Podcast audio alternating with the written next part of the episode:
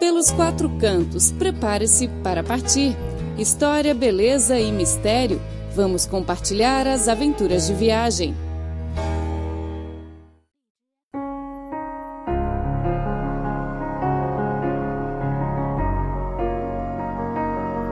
Olá, ouvintes! Sejam bem-vindos ao programa Pelos Quatro Cantos. Eu sou Clara Lee.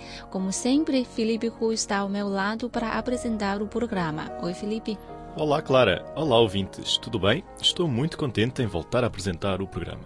Então, para onde a gente vai hoje?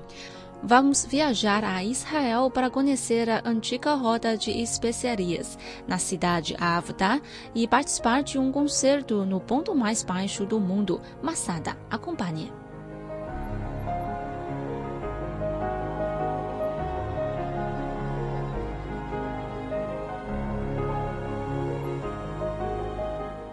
A cidade Avda localiza-se no deserto Negev, em Israel, e é uma cidade muito antiga do país.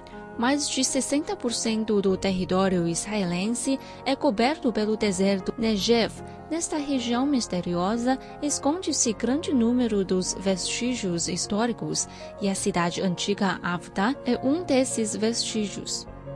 Avdat não é só uma cidade insubstituível da antiga rota de especiarias, os nabateus, um antigo povo que habitavam nesta cidade, também foram considerados como lenda. A cidade foi incluída também na lista de patrimônios mundiais pela Organização das Nações Unidas para a Educação, a Ciência e a Cultura. O deserto Negev não é igual ao que o filme de desastres mostra para os espectadores um local sem fonte de água nem árvores e plantas. Pelo contrário, uma vez que a gente entra na região, as plantas verdes vão ocupar principalmente os seus olhos, por exemplo, catos de altura quase igual à do homem e arbustos espinhosos.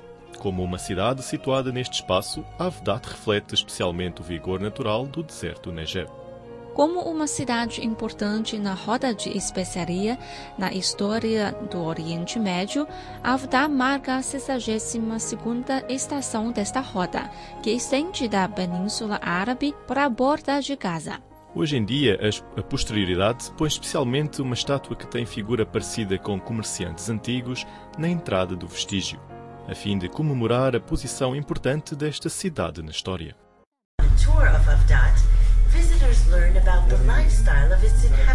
Ao entrar no vestígio da cidade antiga Avda, as pessoas podem conhecer o modo de vida dos habitantes daquela altura e, ao mesmo tempo, saber os motivos de desenvolvimento vigoroso desta cidade que se localiza no centro do deserto. No período da Grécia Antiga e da Roma Antiga, a cidade Avda era um assentamento pequeno na rota de especiaria e os nabateus habitavam neste lugar. Para ganhar grandes lucros em processo de comércio de especiarias, eles construíram postos, fortalezas e torres, a fim de proteger da melhor maneira a frota de camelos dos comerciantes e fornecer serviços para eles. Effie Perry, um cidadão local, disse. 106, the Roman managed to conquer the Nabatean. No ano 106, o Império de Roma pretendia conquistar os nabateus, pois eles ocupavam a rota de especiarias que partia do Iêmen e terminava em Gaza. E os preços que Roma pagava em compra das especiarias eram mil vezes maiores que o pagamento dos nabateus. Por isso, o Império de Roma tentou invadir várias vezes o povo desta região, mas o ataque apresentou muitas dificuldades porque os nabateus sabiam melhor do que qualquer pessoa as formas de viver no deserto e as formas de aproveitamento de água. No período do Império Bizantino, século IV, Avda passou gradualmente a ser uma aldeia de grande escala. Como os nabateus conhecem as formas de aproveitamento de água no deserto, as pessoas ainda podem ver as ruínas do tanque. Segundo F. Perry, os nabateus ainda plantaram uvas no espaço do deserto e depositaram os produtos agrícolas nas cavernas. Now we see example for a cave like this. Os nabateus são capazes de realizar escavações em cavernas. As pedras cavadas são usadas por eles para trazerem construções fora da caverna e as pessoas podem habitar na caverna. A temperatura fresca da caverna também é favorável para o depósito do vinho de uvas. No ponto mais alto da cidade antiga Avdat, a gente pode contemplar as paisagens maravilhosas em sua volta, tais como a estrada construída na sociedade moderna, o oásis situado no deserto e os habitantes que vivem nesse oásis. Quando damos olhada novamente para o vestígio que é bem protegido pelo homem de hoje, não podemos conter a admiração, a inteligência dos nabateus que viveram neste deserto naquele período remoto. Dut was abandoned followed an earthquake at the beginning of the 7th century CE. No século VII, ocorreu um grande terremoto na região do deserto. O desastre resultou em prejuízo sério da cidade antiga Avda. Embora a cidade antiga tenha sido destruída pela calamidade, o vestígio e as paisagens ainda continuam contendo para nós a história daquela cultura especial que trazem durante vários séculos vigor e prosperidade para o deserto. Então, proteja bem o vestígio desta cidade antiga para vocês e também para seus descendentes. Bom, caro ouvinte, após conhecer a antiga rota de especiarias, que tal termos um pequeno intervalo? Voltaremos com mais coisas interessantes. Fique ligado. Olá, ouvintes! Começa agora a segunda parte do programa. Agora vamos para o ponto mais baixo do mundo e participar de um concerto muito chique neste lugar. Na zona central do deserto Judaim se situa a cidade de Massada, ponto mais baixo do mundo. A altitude é de 424 metros abaixo do mar. As pessoas locais aproveitam a especial condição geográfica do local para organizar o evento muito especial, o Concerto de Paixão. Os músicos provenientes de diversos lugares do mundo se reúnem no pé da montanha amassada. Neste ano, o concerto segue o tema Carnaval no Mar Morto. WNW, Paul Oakenfold, Deep Dish, Berlin. Paul Oakenfold, Deep Dish, Dash Berlin. Gostamos muito da música deles. Acho que esse é o melhor concerto em Israel. Vamos lá. Na realidade, para os judeus, Massada tem um significado muito especial. No ano 73 d.C., a tropa de Roma invadiu Massada. Mais de 960 soldados judeus e seus familiares escolheram a morte em vez de serem escravos. É exatamente neste local que a história foi criada.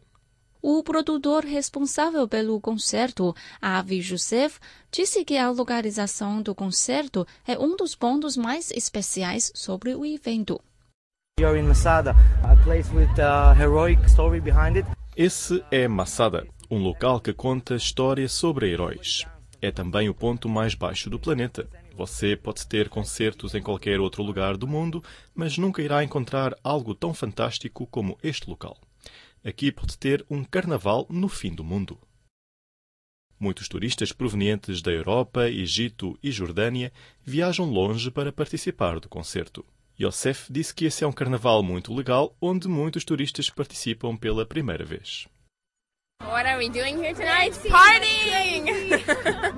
Tudo para esta noite é festejar. Vamos cantar a vida. O concerto é fantástico. Gosto muito. Tantos músicos se reúnem aqui. Foi algo grande e fantástico.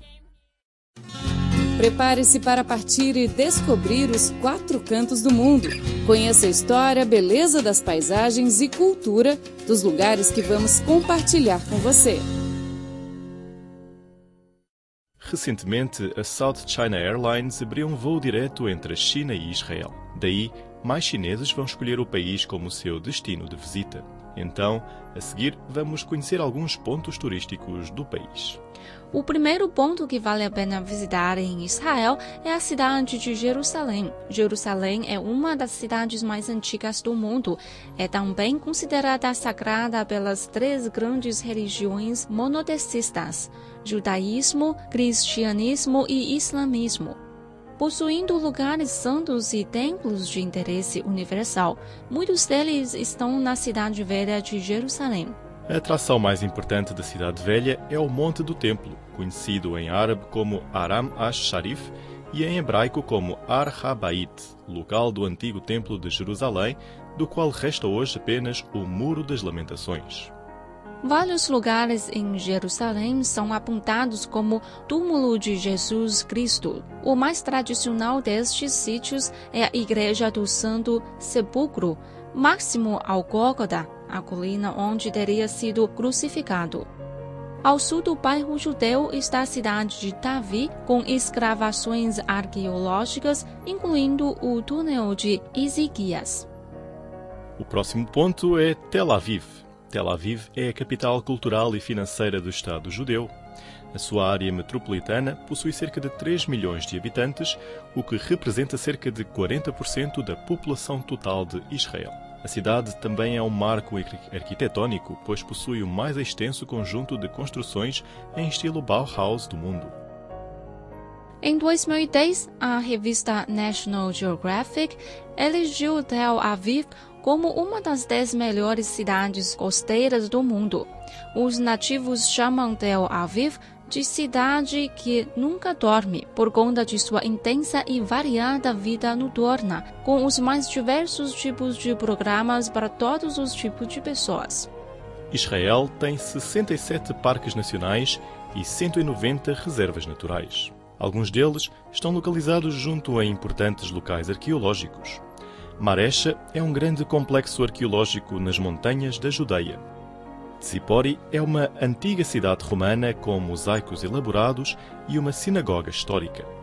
Ain Gedi é o ponto de partida para as excursões a Massada e o Mar Morto.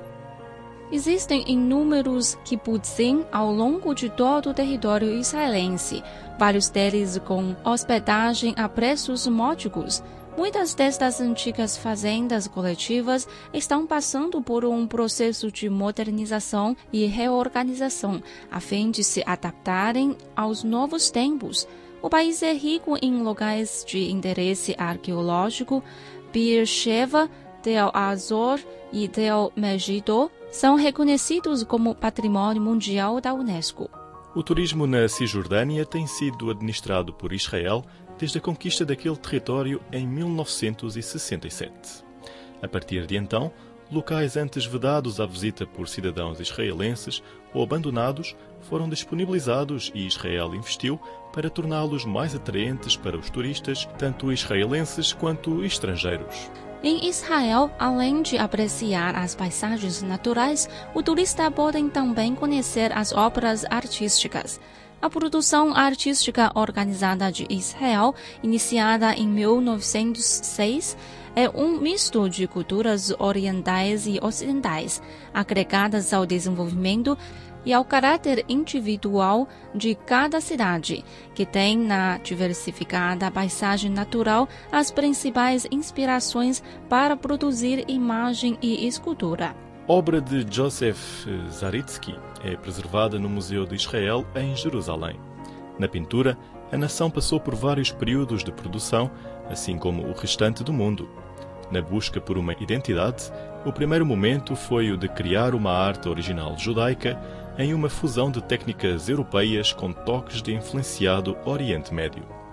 Em 1921, ocorreu a primeira mostra artística de pintura na cidadela de David. Conforme a nação foi se renovando, a sua produção artística modificou-se junto. Durante a década de 1920, houve a produção de vanguarda. Já da década de 1930, a influência foi sobre a modernidade emotiva e mística. Adiante, o Holocausto alimentou a ideologia do cananita, que buscava identificar-se com uma identidade nacional e criar um novo povo hebreu. As canções folclóricas nacionais, conhecidas como Sons da Terra de Israel, lidam com as experiências dos pioneiros na construção da pátria judaica.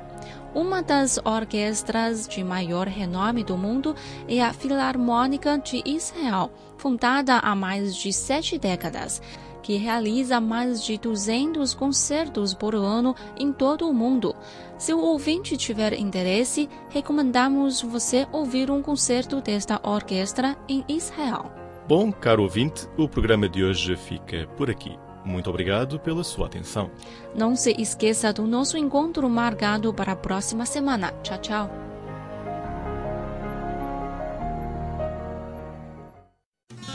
Prepare-se para partir e descobrir os quatro cantos do mundo. Conheça a história, beleza das paisagens e cultura dos lugares que vamos compartilhar com você.